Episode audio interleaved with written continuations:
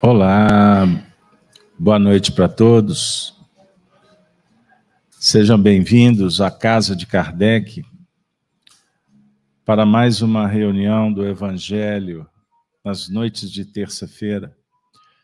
Para nós é um motivo sempre de muita alegria poder estar de volta para esse intercâmbio bendito abraçando a todos que nos acompanham dos seus lares, os amigos que estão em trânsito nesse momento, ou visitando aquele, aquela alma querida, em viagem. Sejam todos bem-vindos ao nosso espaço, agora virtual, né? Para quem está em casa ou em trânsito, os web amigos. E vocês que estão conosco presencialmente aqui em Belo Horizonte, hoje, 14 de fevereiro do ano de 2023. Olha que data bonita. São 19 horas e 21 minutos. Belo Horizonte vivendo um momento muito especial, de muita chuva, né? Isso é muito bom. A chuva renova, a água purifica. Não é assim? Que Deus abençoe aqueles que estão passando dificuldade em função da chuva mas a natureza responde sempre em busca da harmonia. Pois bem, pessoal, hoje nós estamos nos reunindo para trabalhar o tema Prevendo Próxima a Morte. É uma prece que está contida no Evangelho segundo o Espiritismo. Daqui a pouco a gente vamos estudar um pouco sobre o tema. E a oração é a base, então, do nosso encontro de hoje. Nós vamos, por isso, iniciar é, fazendo a prece para abrirmos as atividades. E eu vou convidar a Dora, vem aqui à frente. Faça a prece por nós, Dora. Passa o microfone. Fecha e passa. E abre de novo. A Dora vai fazer a prece, vamos preparar o ambiente. Fica aqui na frente, por favor. Sim. Por favor, pode fazer. Boa noite a todos. Que todos sejam bem-vindos à Casa de Kardec, da senhora Meri. Que todas as noites de terças-feiras nos recebam com tanto carinho, com tanto amor, junto com a equipe espiritual que nos acolhe, que nos protege, que pacifica nossos corações, nossos sentimentos. Senhor, nos postamos perante a Ti para agradecer mais uma vez pela santa oportunidade de estudarmos o Evangelho numa casa tão abençoada, um ambiente de tanta paz, no qual estamos imersos no amor do Cristo. Obrigada, Jesus. Obrigada, Maria Santíssima, por nos acolher no seu colo de mãe. Que assim seja. Obrigada. Muito bem. Pois bem, então, aqueles que estão chegando agora, sejam bem-vindos, que a reunião possa ser pródica de bênçãos, de oportunidades para todos. Então, conforme nós falamos, hoje vamos trabalhar com o capítulo 28 do Evangelho segundo o Espiritismo, intitulado Coletânea de Preces Espíritas. É um, é um capítulo que oferece para nós valiosas reflexões doutrinárias. Ah, eu não vou abrir aquele capítulo, porque prece eu sei fazer. Pré, não. Aqui tem conteúdo doutrinário. Kardec em todos os momentos da codificação, ele nos oferece lições valiosíssimas. Então, lembrando, que os símbolos existem na nossa vida e nós precisamos de aprender a interpretá-los. Então, tudo que nos chega, tudo que está disponível, tem um valor, tem uma representação. E, de alguma forma, nos oferece como aqueles que tentamos ser bons entendedores, recados, dicas que possam favorecer o nosso processo de evolução e progresso. Eu costumo dizer o seguinte: que os momentos mais importantes da nossa vida foram aqueles que nós conseguimos interpretar o símbolo e nós damos, demos algum passo e tudo mudou.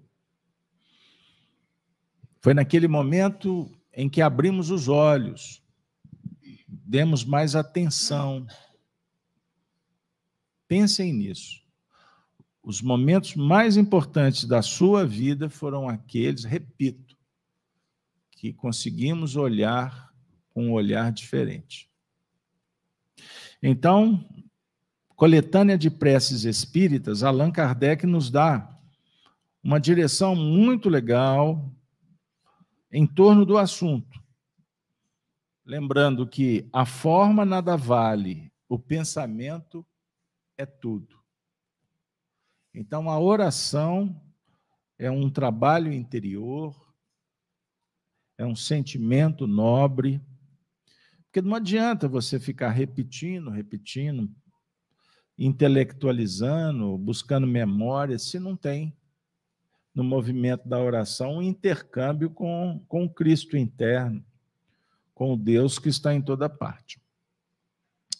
Então, coletânea de preces espíritas, objetivo: nos ensinar a entrar em relação com as possibilidades que o intercâmbio da oração sugere para a gente superar as nossas limitações e entrar em faixas cada vez mais sutis. Vamos nos libertando da matéria. A ideia é essa. Então vejam bem, nós vamos trabalhar a prece que é de número 41 e é o tema do nosso encontro. Prevendo próxima à morte. Vejam só o prefácio. Kardec diz assim: a fé no futuro, a orientação do pensamento durante a vida para os destinos vindouros favorecem e aceleram o desligamento do espírito, por enfraquecerem os laços que o prendem ao corpo. Tanto que, frequentemente, a vida corpórea ainda se não extinguiu de todo, e a alma impaciente já alçou o voo para a imensidade. Ao contrário, no homem que concentra nas coisas materiais todos os seus cuidados, aqueles laços são mais tenazes. Penosa e dolorosa é a separação.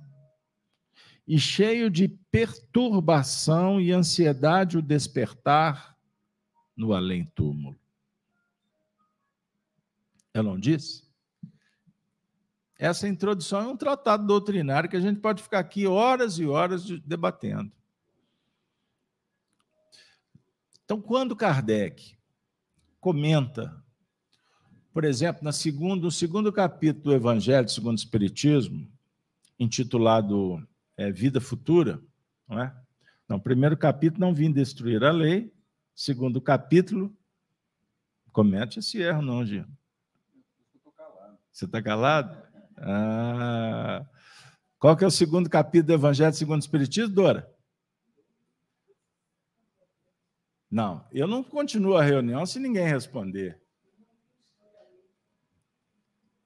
Não. Não vim destruir a lei é o primeiro capítulo. Meu reino não é desse mundo. Ok? Então vamos lá. Meu reino não é desse mundo. Então Kardec diz assim: que toda a doutrina do Cristo, do Evangelho, é pautada na vida futura. Ponto. Isso é fundamental. É primordial. Ah, mas na vida futura e a vida agora? O que que como é que fica isso aí? Lógico que a vida futura ela é construída a partir do aqui agora. Básico, certo? Mas aqui de cara, Kardec está nos dizendo que a doutrina do Cristo vem é, é, para o mundo para nos convidar para sairmos do materialismo. Aliás, Kardec é muito claro em dizer que o Espiritismo vem combater o materialismo, o egoísmo, o orgulho, a vaidade. Qualquer tratado filosófico. E isso tem que começar a partir do momento em que a gente entende o símbolo, o recado, o convite, certo? Sábado, eu vou contar uma história. Eu vou postar uma palestra que eu fiz lá no Sheila, com a colaboração do Gino. Lembra? Quando nós me convidaram para falar sobre o que é o Espiritismo. Bom, em 40 minutos, como eu vou explicar o que é o Espiritismo? Aí eu comecei dizendo sobre os símbolos. Porque o símbolo guarda, ele vela um conteúdo, aguardando que o filósofo, que é o mesmo que o discípulo, o aprendiz, porque filósofo não tem nada a ver com academia. Não pensa em doutorado, não é, não é por aí. Porque, aliás, a escola filosófica, pouco de filosofia trabalha. Mas o filósofo é aquele que busca a verdade, buscando, trazendo o próprio Pitágoras, que é o pai da palavra. O senhor tem a sabedoria? Não. A sabedoria pertence aos deuses. Portanto, eu devo me aproximar dos deuses para com eles comungar da sabedoria. E, naturalmente, para comungar, para conviver com os deuses, nós precisamos de fazer por onde? Como? Ser virtuoso, para que você possa estar com eles. Embora eles nos visite na condição ainda de almas incipientes, aprendizes, com muitas dificuldades, eles vêm nos socorrer, como agora. Os médiums videntes estão enxergando no centro espírita uma atuação vigorosa, qualificada, por parte dos mentores espirituais, que operam em nome do Cristo. Vamos atender os sofredores. Aí eles vêm ao nosso encontro. Agora, eles querem que nós ficamos admirados, que a gente fique servindo, é, que sejamos, montamos, vamos montar uma procissão aqui, vamos criar uma ideologia, vamos nos abraçar numa comunidade para para segui-los? Não. Pelo contrário, eles propõem que saiamos dessa condição de necessitados. Eles não têm interesse em que haja miséria, sofrimento, dor. Não. Eles querem que nós entendemos ou entendamos que tudo, todo sofrimento é relativo ao nosso grau de imperfeição. Então, voltando à palestra, eu perguntei para o pessoal: o que, é que vocês vieram fazer aqui? Lembra, Gil? Então, essa reunião é um símbolo. O Espiritismo tem um significado. Mas o que é que vocês vieram fazer aqui? Vocês vieram em busca da sabedoria? Se for, vocês têm tudo para receber. O, o que o Espiritismo pode oferecer, à medida em que você criar, então, uma ambiência. Que haja um estado que favoreça. Porque o Espiritismo é uma doutrina estanque. Aliás, nada no mundo é parado tudo tem a ver com um movimento. E o movimento acontece a partir de uma escolha, de um pensamento, de uma atitude. Aí as coisas acontecem e você escreve uma história. Certinho? Beleza? Então, qual era a pergunta que eu fiz para eles? E repito: o que, que vocês vieram fazer aqui? Porque o pedido ele vai, sem dúvida alguma, oferecer uma resposta. Pedi e obtereis, dissera Jesus. Buscar e achareis. Batei e abri-se-vos-á. Porque quem pede, recebe. Quem busca, acha. Quem bate, a vida oferece. Mas se nós não soubermos também pedir, buscar e achar, a vida retira. Isso é fato. Numa linguagem dos orientais, existe o karma e o dharma. O que é o dharma? É o que a natureza te oferece. É, é o, simbolicamente, são os braços de Deus que se estendem, te dando tudo que você precisa. O que, que acontece no movimento materialista dos sentimentos egóicos dos homens?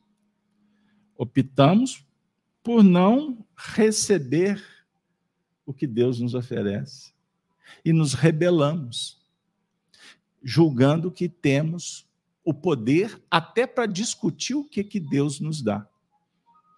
Esse movimento nos afasta do Dharma, que é dádiva, e nos coloca no karma, que precisa de muita calma para lidar com esse karma, porque é complicado. Ou seja, se envolver nos planos egóicos, nós nos afastamos de nós mesmos, da lei divina que está dentro da gente, do Cristo interno, descolado, perdido desarmonizado, desajuizado, pelos hábitos adquirindo imperfeições, e depois sendo uma, aquele que estará sendo convidado para lidar com essas imperfeições e burilá-las. E lembram, vou trazer um, uma metáfora da física quântica. Todo pensamento ele gera um chamado evento. E todo evento nós vamos ter que lidar com o tempo e com o espaço e com a energia gerada. É a mesma figura que dialoga com as nossas dificuldades atuais. Um dia nós pensamos. Aí você pensou, você gerou um evento. E esse evento criou uma ambiência para você ter que lidar com ele. O espaço, simbolicamente, você vai ter que reencarnar. Você precisa do planeta Terra. Você vai vir lá para o Brasil, para Belo Horizonte, bairro São Gabriel. É um espaço. Você vai ter que frequentar. Só que tu não vem sozinho. Porque, de acordo com a própria lei de atração, outros vão vir para o São Gabriel FEAC, dia 14 de fevereiro de 2023. Ponto. E o tempo? Ah, o tempo. O tempo necessário para você lidar com esse evento que você criou. Semeou coisa boa, o tempo favorece para que tudo aconteça sobre o ponto de vista do bem, da virtude, da bondade. Pensou em si? Avocou a onipotência? Deus vai dizer para você que tu não é onipotente. E tem hora que esse Dharma, ou essa lei de causa e efeito, seja o termo que tu queira usar, tira para te mostrar que potente é Deus. E, que todas as vezes que na Terra eu busco poder, entendam isso. Todas as vezes que eu busco poder, a vida vai dizer para mim que não é bem assim. Agora, é diferente quando você age no bem, se esforça, se aprimora, trabalha com juízo, com equilíbrio, com dignidade, com honestidade. O que, que a vida confere? Autoridade, que é diferente de poder. Compreendeu aí? Então, se você buscar o poder, a vida te toma ou, na maioria das vezes, não te dá. Porque senão vai fazer bobagem. Agora, com humildade, com sensibilidade, nós vamos entrando num circuito de convivência com os deuses, parafraseando ou buscando licença poética ou filosófica com Pitágoras, trabalhando com simplicidade, com humildade, com atenção, com adequação, com respeito às questões que nos circunvolvem. Você não tem por que brigar, não tem que fazer revolução nenhuma. A própria vida vai trazendo para você e as coisas vão ficando cada vez mais tranquilas, leves, serenas. Então, observe bem, tudo isso por conta desse parágrafo que nós lemos. Kardec está dizendo isso. Só que aqui ele está falando sobre a, a oração que prevê uma morte próxima. Captaram aí a, a questão? Então, conforme a escolha e o comportamento, nós estaremos fazendo uma oração, prevendo a própria desencarnação, que é um fato natural. Que eu tenho, sim, que, que ter atenção. Você se preocupa com o lado de lá? O materialismo vai dizer que não tem lado de lá. Então, nós que estamos aqui, sabendo que a vida vai para o lado de lá, como que eu vou para o lado de lá? É uma questão de inteligência. Você vai chegar no lado de lá na mesma condição que você se encontra aqui. Então, nós temos que fazer a medição, nós temos que fazer a avaliação de como nós nos encontramos. Porque a nossa morte ou a nossa desencarnação será, na verdade, só uma sequência de acontecimentos que nós estamos promovendo aqui agora. Ficou claro? Puxa, isso tudo só por causa da introdução? Então, agora o Gino vai ler a prece. Então, intelectualmente, nós vamos entender essa dica de Kardec e depois a gente. Vamos fazer uma resenha em torno.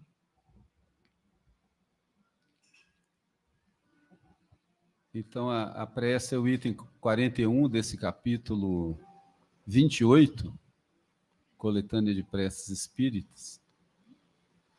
E a prece começa assim. Meu Deus, creio em ti, na tua bondade infinita, e por isso mesmo não posso crer hajas dado ao homem a inteligência que lhe faculta conhecer-te e a aspiração pelo futuro para o mergulhares no nada. Creio que meu corpo é apenas o envoltório perecível da minha alma e que quando eu tenha deixado de viver, acordarei no mundo dos espíritos. Deus Todo-Poderoso, sinto se rompem os laços que me prendem a alma ao corpo, e que dentro em pouco irei prestar contas do uso que fiz da vida que me foge. Vou experimentar as consequências do bem e do mal que pratiquei Lá não haverá ilusões nem subterfúgios possíveis. Diante de mim vai desenrolar-se todo o meu passado e serei julgado segundo as minhas obras. Nada levarei dos bens da terra. Honras, riquezas, satisfações da vaidade e do orgulho, tudo, enfim, que é peculiar ao corpo permanecerá nesse mundo. Nem a mais mínima parcela de todas essas coisas me acompanhará, nem me será de utilidade alguma no mundo dos espíritos. Apenas levarei comigo o que pertence à alma, isto é, as boas e as más qualidades, para serem pesadas na balança da mais rigorosa justiça. E tanto maior severidade haverá no meu julgamento, quanto maior número de ocasiões para fazer o bem que não fiz me tenha proporcionado a posição que ocupei na terra. Deus de misericórdia, que o meu arrependimento te chegue aos pés digna-te de lançar sobre mim o manto da tua indulgência. Se te aprouver prolongar a minha existência, seja esse prolongamento empregado em reparar tanto quanto em mim esteja o mal que eu tenha praticado.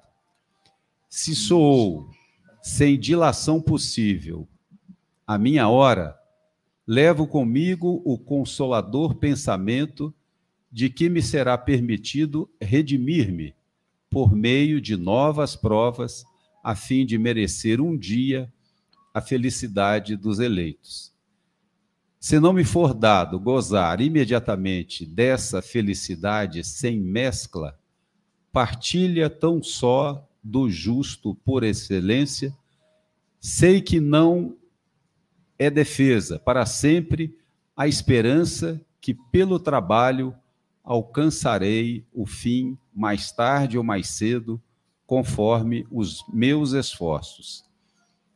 Sei que próximos de mim, para me receberem, estarão espíritos bons, e o meu anjo da guarda, aos quais, dentro em pouco, verei como eles me veem.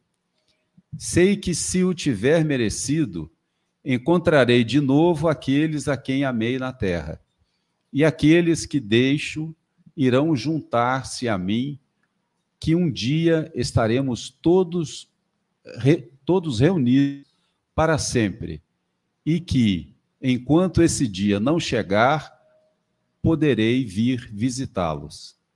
Sei também que vou encontrar aqueles a quem ofendi, possam eles perdoar-me o que tenham a reprochar-me. O meu orgulho, a minha dureza, minhas injustiças, a fim de que a presença deles não me acabrunhe de vergonha. Perdoo aos que me tenham feito ou querido fazer mal. Nenhum rancor contra eles alimento. E peço-te, meu Deus, que lhes perdoes. Senhor, dá-me forças para deixar sem pena os prazeres grosseiros deste mundo, que nada são em confronto com as alegrias sãs e puras do mundo em que vou penetrar, e onde, para o justo, não há mais tormentos, nem sofrimentos, nem misérias, onde somente o culpado sofre, mas tendo a confortá-lo a esperança a vós, bons espíritos, e a ti, meu anjo guardião, suplico que me não deixes falir nesse momento supremo. Fazei que a luz divina brilhe aos meus olhos, a fim de que a minha fé se reanime se vier a abalar-se. Realmente isso aqui é uma apostila, né, para a gente poder estudar nisso. Mas, assim, só um comentário ligeiro. É, é prece, né, prevendo a própria morte. Mas, assim, não é só para ocasião, né? Porque prever a própria morte todo mundo pode prever, né? Isso é fato. E isso aqui é importante a gente ficar é, repassando a cada dia, porque isso aqui é, um, é uma síntese da, da doutrina espírita, né? E, e, do, de como que funciona esse mecanismo que você falou, do karma e do dharma. Kardec fala no, no, no, no livro Céu e Inferno é, aliás, no, aqui no, no, Evangelho segundo o Espiritismo, se não me, se não me engano, capítulo 5. É, essa confiança no futuro essa é importante, é importante sim para esse nosso processo, mas é importante entendermos ou, ou lembrarmos, é, é, sentirmos a, o aspecto soberano e justo de Deus e, além disso, não esquecer que nós somos é de lá, que estamos aqui num processo é, didático, in, ingressando na carne, no mundo material, para que a gente possa ganhar autonomia. para que a gente possa despertar e, e, desenvolver esse Cristo que existe em nós. Então, essa questão da autonomia para Deus é, é, é, é importantíssima, é fundamental, porque é o mérito do nosso progresso, está é nisso. E diante disso, o que comumente a gente vê é que a gente fica absolutamente preso à matéria, que foi só um recurso didático para que a gente pudesse é, é, é, continuar, continuar a nossa trajetória. Né? É, e por aí vai, é muita coisa, né? muita coisa interessante. Nós vamos observando o seguinte: primeira coisa, à medida em que você foi falando, eu me recordei. É, eu estava vendo um companheiro ontem falando, é, vivendo luto, a perda de um ente querido, e ele é, é, professa o catolicismo, e de uma forma muito sensível, é, muito, muito emocionado, ele falou assim: ah, é, esse ente que partiu estava vivendo um momento difícil, uma doença. Então era mais ou menos previsto a desencarnação dele. E nós fomos acompanhando, né? Todas as etapas. E chegou num ponto que, de alguma forma, tor... estava como que torcendo, vibrando para que ele partisse, porque o sofrimento era, era muito forte. Aí ele conclui dizendo, né, mas depois que vai, depois que acontece, né, aí sentimos um, a perda, o vazio. Tá? Aí eu fiquei ouvindo, aí eu me recordei do grande filósofo, imperador romano Marco, Marco Aurélio. Marco Aurélio, em Meditações, ele expressa mais ou menos esse pensamento. Que todas as vezes que um homem morre, é, para quem fica, é uma grande perda. Porque nós estamos perdendo a oportunidade de aprender com quem está indo. Vejam bem que, que interessante. Porque todo mundo tem algo a dizer, a ensinar. Até os mais acelerados, criminosos, almas impenitentes, indiferentes, são filhos de Deus, têm algo a dizer. A questão é de como você interpreta o símbolo. Entendendo? Eu lembro do Honório, a gente conversando, ele falava assim: olha, o indivíduo pode estar caído ali na esquina, preste atenção no que ele fala. Você pode aproveitar alguma coisa. Pois bem, mas o que importa é que esse companheiro que perdeu, entre aspas, que vivia o luto, ele diz assim: nós católicos deveríamos ter mais diálogos sobre a morte. Isso falta no nosso meio. Então, observe. E eu fiquei pensando, pensando, é, como que isso poderia ser bom? Mas, com certeza, os nossos amigos, nossos irmãos cristãos católicos ou evangélicos, eles, para aprofundar no tema, seria necessário que eles tivessem uma chave que os espíritas podem oferecer. Hoje, só o Espiritismo tem as explicações plausíveis e possíveis para o nosso nível evolutivo quanto humanidade. Você vai encontrar a imortalidade sendo poetizada, dialogada, inspirada, orientada em todas as tradições. Eu não falei de Pitágoras dizendo que queria estar próximo dos deuses. Ele estava. Onde estão os deuses? Os deuses são imortais, não é? Então eles estão em algum lugar. Então significa que sobreviveram a alma preexiste. Não é? Agora, os filósofos gregos, a religião egípcia, a hinduísta, enfim, sempre operacionalizaram com a necessidade da pluralidade das existências, que é a reencarnação. Então, quando Paulo de Tarso, na sua primeira epístola aos Coríntios,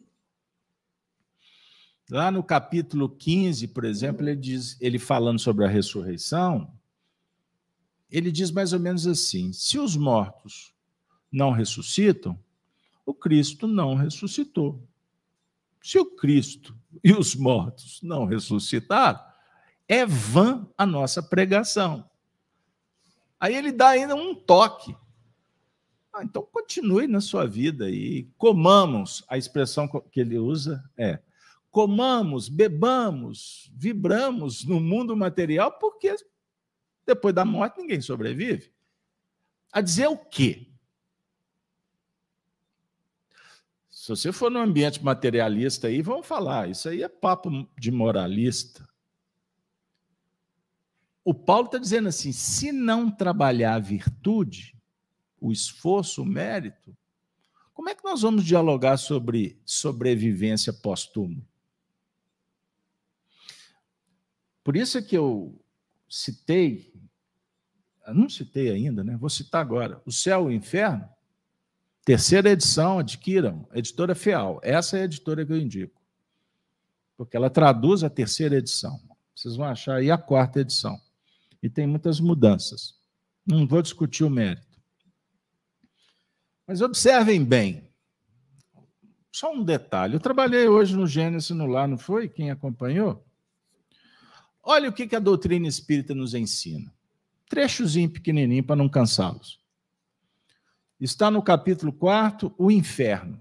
O Kardec vai explicar como que o Espiritismo entende o céu, o inferno, o purgatório. A doutrina espírita nos ensina que não há uma só imperfeição da alma que não traga consigo suas consequências lamentáveis e inevitáveis. Olha que sério. Não existe, não há uma só, não tem exceção.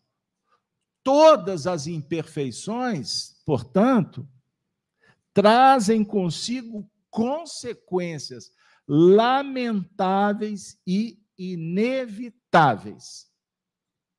Isso é muito sério. Então, um amigo falando sobre vamos conversar sobre a morte, Precisamos, no nosso ambiente religioso, tratar do assunto? Porque a alma anseia. Todos os espíritos anseiam pela imortalidade. De alguma forma, é uma faculdade. O que é faculdade? É fácil. É o que tem facilidade. Eu tenho a faculdade de tocar eu tenho a facilidade de tocar.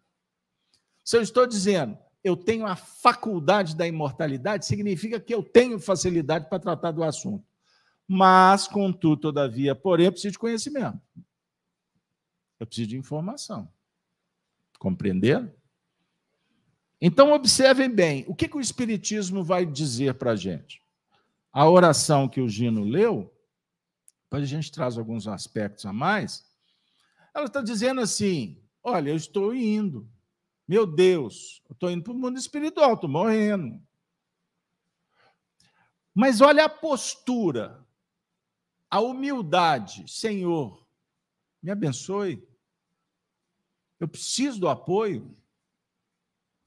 Mas, ao mesmo tempo, que eu tenha lucidez, que eu tenha, que eu seja sóbrio, equilibrado, para na hora do transpassar, o perpassar, o deslindar do corpo, isso se faça de uma maneira equilibrada.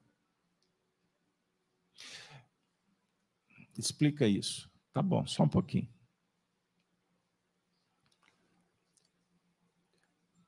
Quando você passa por um perigo, você é surpreendido, o que, que acontece?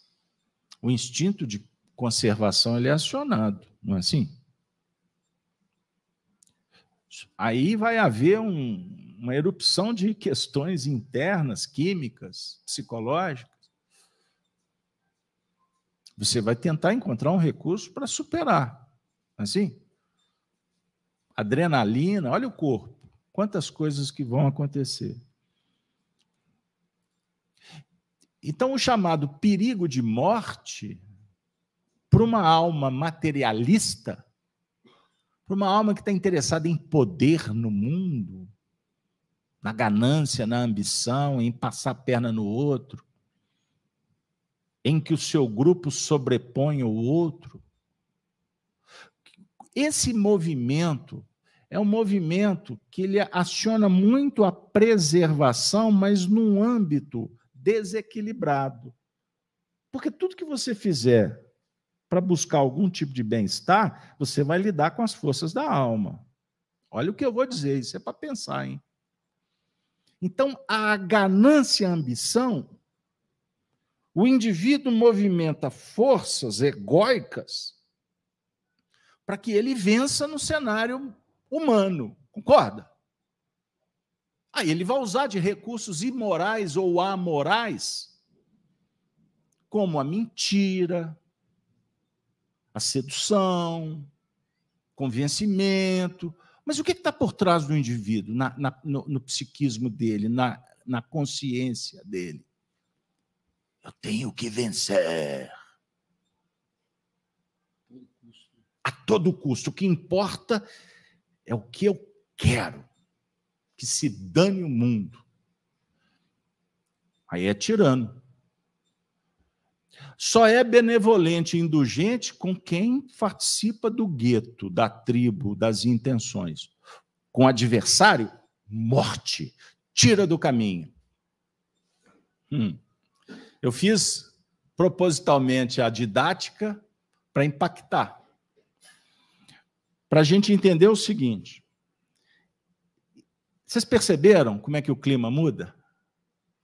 Só de eu ter criado essa, esse painel, as energias são diferentes, não são? Vocês sentiram? Como é que pesa? Alguma coisa causa uma irritação? Pois bem, então imagine na intimidade nossa quando nós operacionalizamos assim. Nós vamos e repetindo, e repetindo, e repetindo. Você vai criando um hábito. E esse hábito é danoso de tal forma que você se desestrutura. E você tem um corpo espiritual. Olha o que, é que o Espiritismo vai te ensinar. O corpo espiritual é que modela o corpo físico. Então, quando você desencarnar, o corpinho de carne vai virar pó mesmo. Não tem essa. Não adianta você congelar, ter esperança que vai acordar depois. Não adianta. Do pó, volta para o pó e ponto. Como é que você desperta no mundo espiritual? A sua consciência. Sua consciência vai despertar. E aí, qual que é o primeiro impacto? Você está numa nova realidade. Você não tem mais aquele corpo que ficou lá no, no da paz, no bosque, cheio de esperança de ressuscitar, mas não tem jeito. Como é que você vai se movimentar? O espírito, quando desperta, ele não tem a informação que ele não tem mais o corpo. Porque a maioria que vive nesse mundo materialista assistindo televisão, é, emburrecendo nas tardes de domingo, o que vai acontecer com esse indivíduo? Ele vai chegar do lado de lá e ele vai achar que ele ainda pode apertar o botãozinho e continuar no teatro das mentiras da Terra. Mas aí ele vai começar a se deparar com a seguinte realidade.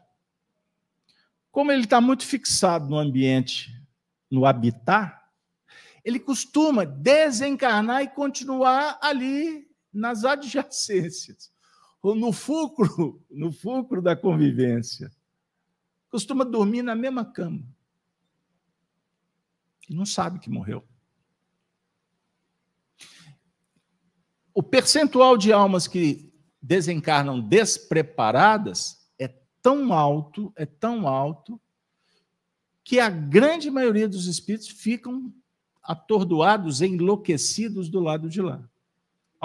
Desesperados, porque eles vão tentar, inclusive, quando é possível, né? Porque não significa que isso acontece com todos, de poder ficar no ambiente em que moravam. Não são todos. Porque senão vocês vão sair daqui chegando em casa contratando os caçadores de fantasma para ver se tem gente lá. Estou brincando para aliviar, mas o assunto é sério. Então, aqueles que permanecem, eles tentam se comunicar. O pai quer falar com o filho, a esposa quer falar com o marido. Só que eles estão em outra dimensão, não podem ser percebidos. Isso costuma ser o primeiro soco no queixo. A, o primeiro impacto. Agora imaginem o indivíduo no cemitério, as pessoas chorando em torno do corpo. E ele disse: gente, eu não morri, não. E todo mundo chorando. Aí tem aqueles que falam: e ele não pagou a conta. Ah, não prestava. Aí o outro dá assim: o que, que será de mim? Gente, eu estou aqui, eu não morri. Vamos colocar um peso emocional que a gente vai entender. Porque as pessoas que estão realmente sentidas pela partida, elas estão sentindo um grande vazio. Porque ninguém é substituído. Primeira coisa, ninguém é substituído. Não pense que você vai substituir, porque não existe isso. Como dizia um amigo já desencarnado, o cemitério está cheio de insubstituíveis. A fila anda. Mas, sob o ponto de vista dos sentimentos, não existe dois sentimentos iguais. Você gosta de A, de B, cada um de um jeito diferente, certo? Então, isso é muito complexo pensar que nós poderemos ser impactados pela ignorância. E o que é mais complexo? Como eu li agora para vocês, Kardec, falando. Tinha a turma que estava no passe, me perdoem os que não estavam.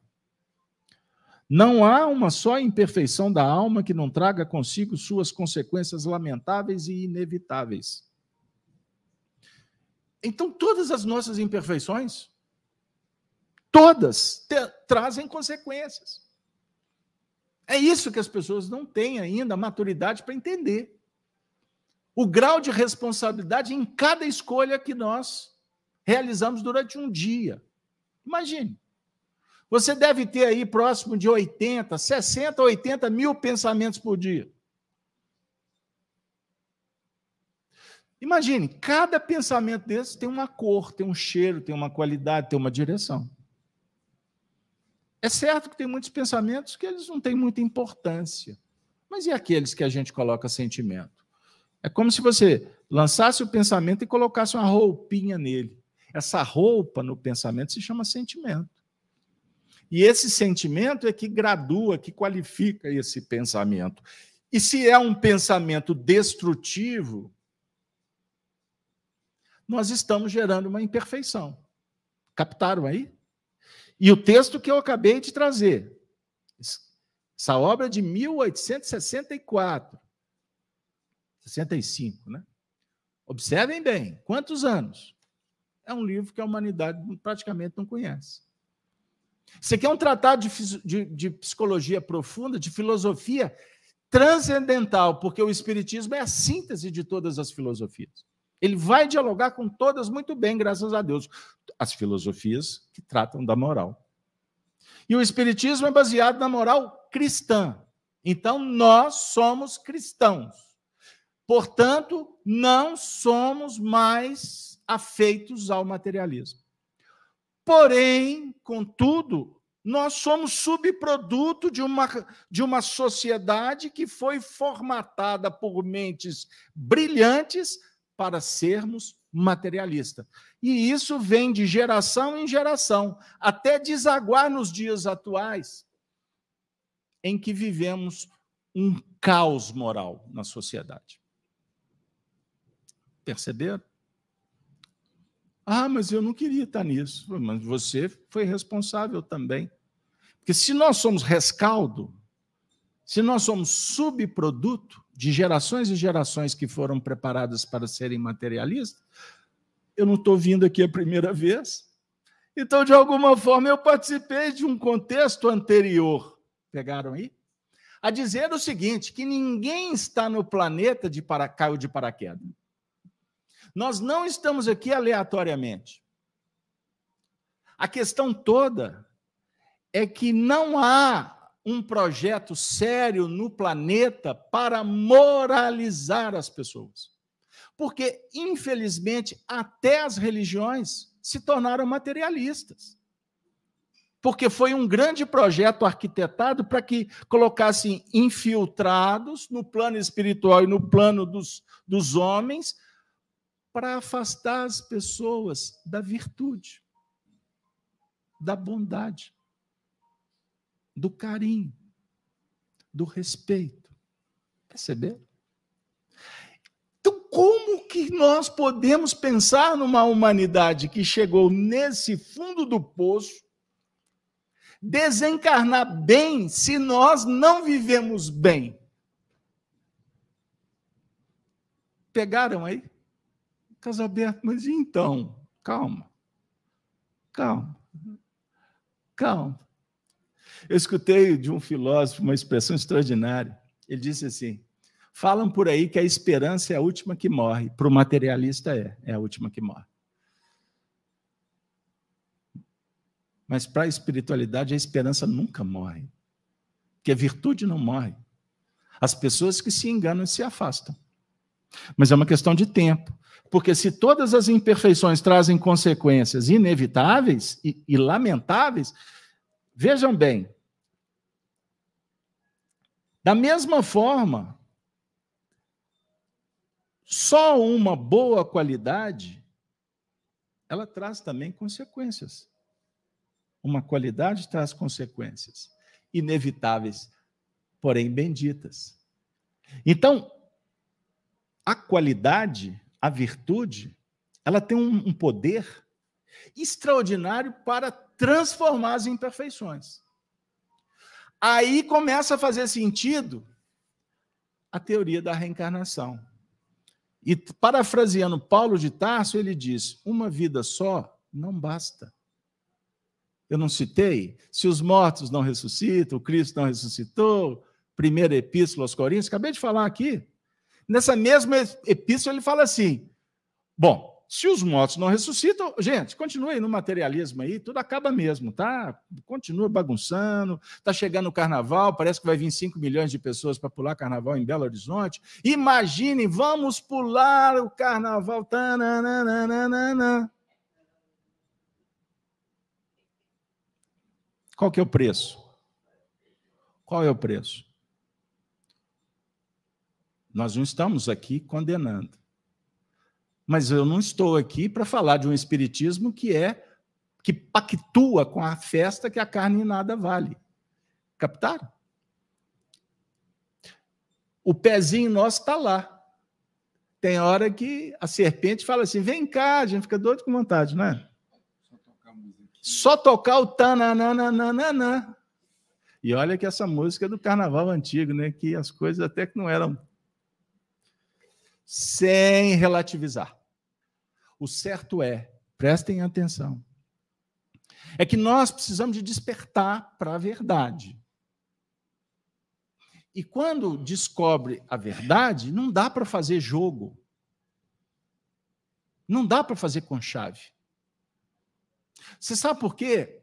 Porque se a gente não entender isso, nós vamos continuar passando pano. E eu estou falando, não passando pano na sociedade dizendo: ah, tudo bem, o pessoal está evoluindo, depois de. Não é isso que eu estou falando. Eu estou colocando o espelho côncavo na nossa frente. Porque nós precisamos de olhar para esse espelho e verificar quem somos, descobrir a finalidade da vida, por que, que eu reencarnei aqui, que história é essa de reencarnação? Estuda. Não queira receber pronto no TikTok.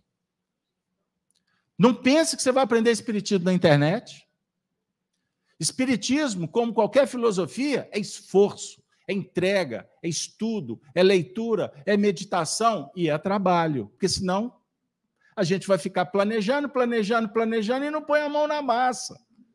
Captaram? Então, se não há, voltando, uma imperfeição sequer que não traga prejuízos, qual que é a dica, Dino? Qual que é a dica? Como é que nós vamos fazer com essas imperfeições? Porque elas vão redundar. Elas vão trazer consequências no aqui, no agora, no daqui a pouco, no futuro.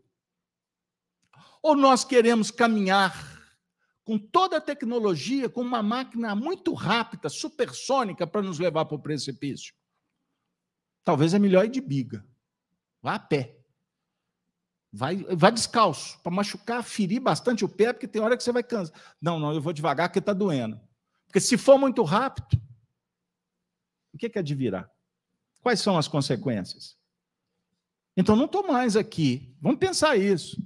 Nós não estamos mais aqui para brincar de viver. Concorda? Ou nós queremos cultivar a depressão? Ou nós queremos o transtorno de ansiedade, as fobias? Ou nós preferimos continuar vendo o, muitos corações que amamos precipício abaixo e não ter elementos para ajudar. Vamos continuar fazendo joguinho com aqueles que estão dentro de casa, porque afinal de contas eles vivem na modernidade e com isso desrespeito, desequilíbrio, violência, porque a gente não tem coragem de dizer não. Porque um pai está muito mais preocupado em ser amiguinho do filhinho do que dizer para ele o que, que ele veio fazer aqui. E é óbvio, dando o seu testemunho. Não é só apontando. É dizendo, eu também sou aprendiz, estou aqui para lutar. Vamos juntos? Porque aí tem amizade. Amigo é quem dá a mão para o outro para crescer junto. Não é para bater tapinha nas costas para continuar com as conciliações daquilo que não serve, que não presta. Um casal que quer sobreviver é aquele casal que dá a mão para dizer vamos juntos. Isso é amor. Amor não é símbolozinho de coraçãozinho, não. Amor é nobreza, é responsabilidade, é educação, é compreensão que o outro está na lida com muitas dificuldades também Portanto, o amor não tem cobrança. O amor é doação, é dádiva. Percebam bem. Por onde que nós fomos formatados para pensar e se comprometer com amor? Que nada, isso não é amor. É apenas curtição. E se é curtição, tem prazo de validade. O que sobe, desce. O que vai e volta, acaba. Planta que não é regada, murcha, morre, estiola.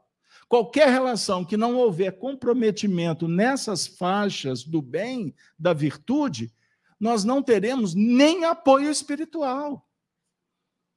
As pessoas nos procuram com o coração dilacerado. Minha família está um caos. Orem pela minha família. Veio em você. Veio aqui pedir as orações. O que mais? Ah, não deixe de vir à reunião, mas por favor, orem pela minha família. Mas e você? O que, que tu vai fazer?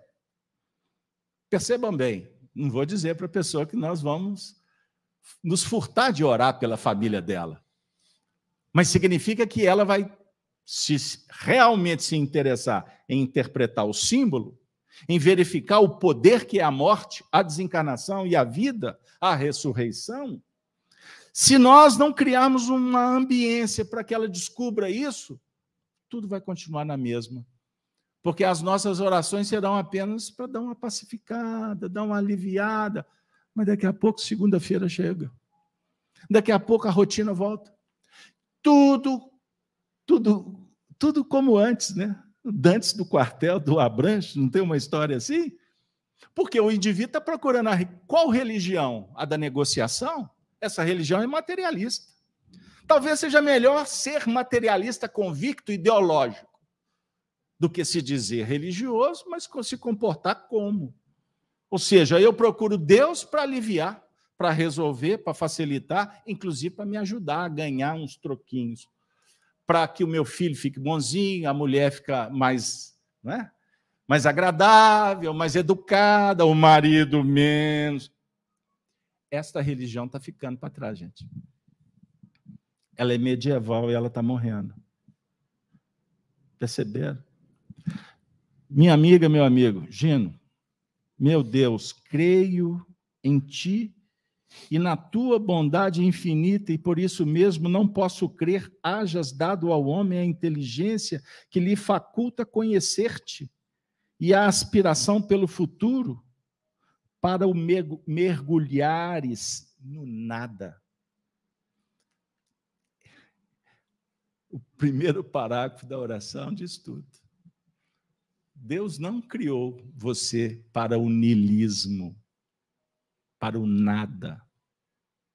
Nilismo é a doutrina que tudo começa e termina, começa no berço e termina no, no túmulo. Existencialismo, goza, aproveita, porque tudo vai acabar. Deus criou o espírito para que o espírito seja feliz. Mas para isso o espírito precisa trabalhar. Amigos e amigas, possivelmente uma boa parte que está aqui presente não frequenta uma reunião mediúnica. Não sabem das atividades terapêuticas que acolhem e tratam dos espíritos sofredores. A Fraternidade de Estudos Espíritas Allan Kardec, desde a sua fundação no ano de 2008, tem essa prática. Eu sou espírita desde 1987, nunca deixei de participar de uma atividade mediúnica. Porque aprendemos com os bons espíritos que Jesus vem ao mundo para cuidar dos filhos do Calvário. E ele mesmo dissera: quem precisa de médico é o doente. Jesus não vem para agredir, para revolucionar, para impor absolutamente nada. Isso é quem busca poder na terra. Guardem o que eu estou dizendo. A palavra revolução, ela representa hoje sangue e poder. Por isso, não foi à toa que Allan Kardec coloca na no Evangelho segundo o Espiritismo, que a palavra revolução para o Espiritismo é moral. E revolucionar moralmente é colocar um astro, um objeto, uma nave, como queira, reposicionar ela numa, numa espiral mais próxima do eixo. Então, com isso, revolução, revolução moral é promover uma, um périplo em torno do eixo central, e isso se faz por amor. É um movimento harmônico, como ensina Kardec. A natureza divina conspira pela harmonia. Então, quando você busca esse equilíbrio, se aproximando da essência, do Cristo interno, você passa a ver a vida com outros olhos. Ao invés de guerrear, pacifica, harmoniza. Lucifica, ensina. Abençoa, respeita, compreende, perdoa e passa. Passa.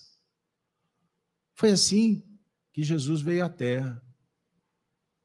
E por isso que a maioria da humanidade sabe que ele teve aqui. Mas uma maioria esmagadora não conhece em Jesus. Porque se conhecessem verdadeiramente, amariam como ele nos amou. Amar Jesus, ele disse, é guardar os meus mandamentos. Não é dizer, Jesus, eu te amo. Aliás, o amor, palavra, eu te amo, foi tão esvaziado, né? Nesse mundo pós-moderno. Tem hora que até estranha alguém falar que te ama. O que, que isso significa? Paixão? Sexo? Convencimento? O amor de Jesus é silencioso, é espiritual. É o amor ágape. No grego, ágape significa caridade, doação. Não é amor eros, do erotismo, da libido. O mundo ocidental nos confundiu de tal sorte que essa guerra cultural está deixando a humanidade no chão. E por isso ele vem ao mundo e ele afirma: para que tenhais vida, e vida em abundância, para que vocês sejam felizes, mas não no mundo da matéria. Ser feliz como estado de alma, dever cumprido, virtude que você põe em prática sem qualquer interesse de ser reconhecido. Não me interessa o que pensam de mim. O que me importa é oferecer o que eu posso de melhor. Porque só de colocar o pé para o lado de fora da sua casa você vai ser criticado. Só de você acender a luz, as trevas vão conspirar para que você não continue com essa luz. Porque você vai passar a fazer diferente.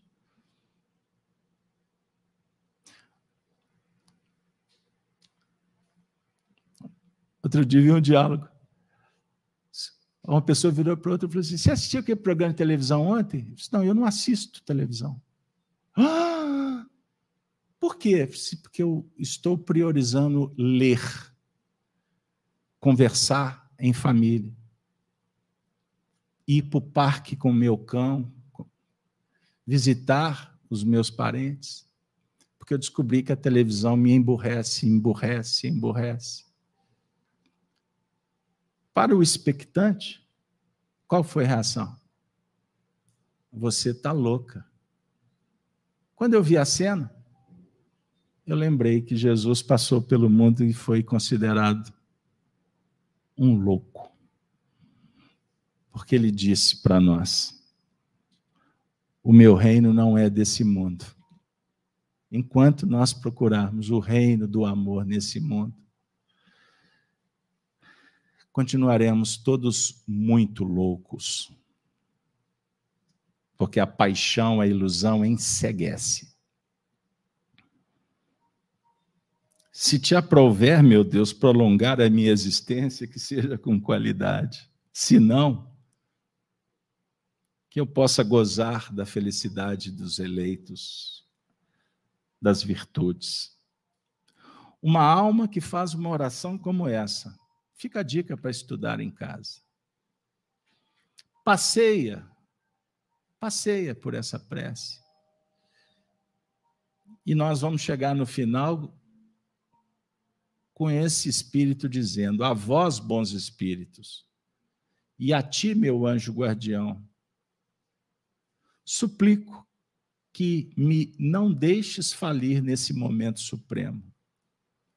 Fazei que a luz divina brilhe aos meus olhos, a fim de que a minha fé se reanime, caso venha abalar-se. Essa é a oração de um homem justo, de uma alma sincera e humilde. Guardem isso. O reino dos céus é dos mansos, é dos pacíficos, é das crianças, dos puros de coração. Nós vamos agradecer ao Gino. Você quer uma palavrinha final? Ah, muito bem, obrigado. Funcionou. Eu pedi para ele me lembrar, mas eu fiquei preocupado dele também esquecer, porque dois idosos aqui na frente é preocupante. Mas é, a lembrança é que na próxima semana, como terão 5 milhões de pessoas nas ruas, né? então um negócio assim. Então, as casas espíritas, na sua maioria, suspendem as atividades. para que a gente possa estar vibrando em prece, porque são dias dos piores que temos no ano, sobre o ponto de vista espiritual. Então vamos pensar positivamente. Se você der conta, não sintoniza, não. Faça coisa melhor. Pense bem.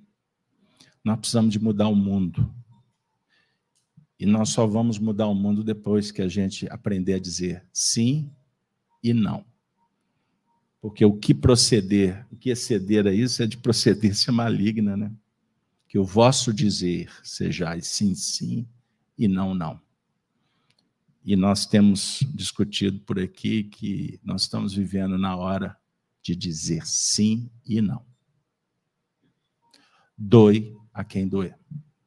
Não dá mais para brincar. Como diz um amigo, ou é, ou deixa de é. Perceberam? Não dá para ficar em cima do muro. Se a gente não tomar essa decisão, pode ser tarde. Pode ser tarde demais, porque existe já um selecionamento muito eficiente e abrangente no planeta Terra. Por isso, os dias que se aproximam vão trazer muitos problemas. Aguardem. Bem-aventurado quem juntar no celeiro. Estiver atento. Cuidado. A gente deve pensar sempre no melhor, mas se preparar para as confusões. Porque, imagine, você atinge um ápice de crise, isso uma hora vai ter um fim. E esse fim é exaustão. É quando a panela explode espiritualmente, vivemos uma guerra espiritual no planeta. Isso não precisamos da gente ficar falando, porque vocês sabem na prática o que eu estou dizendo. E por isso nós estamos aqui, porque precisamos de proteção. Mas semana que vem, podem passear, podem brincar, pode ir para a montanha, mineiro vai para o mar, tem umas histórias assim, já. Se bem que nessa época, né, não é muito bom nem pegar estrada. A casa aberta eu vou ficar em casa. Fica onde você quiser, mas fica bem. Fica feliz. E aí nós vamos retornar próxima semana, e na outra semana, vai dar aí uns 15 dias, né? A gente está de volta daqui a duas terça-feira, é isso mesmo? Eu estou meio para lá. Só a data aí para nós, por favor, para a gente. Aí, dia 28, estaremos de volta. Beleza? Boa noite para todo, para todos os nossos amigos que estão em casa. Muito obrigado. Essa semana ainda nós teremos cartas de Paulo, Chico Live e Apocalipse. Depois nós vamos fazer uma interrupção e eu vou explicar o motivo e a gente vai voltar um tempo depois. Valeu, pessoal. Boa noite. Fiquem em paz.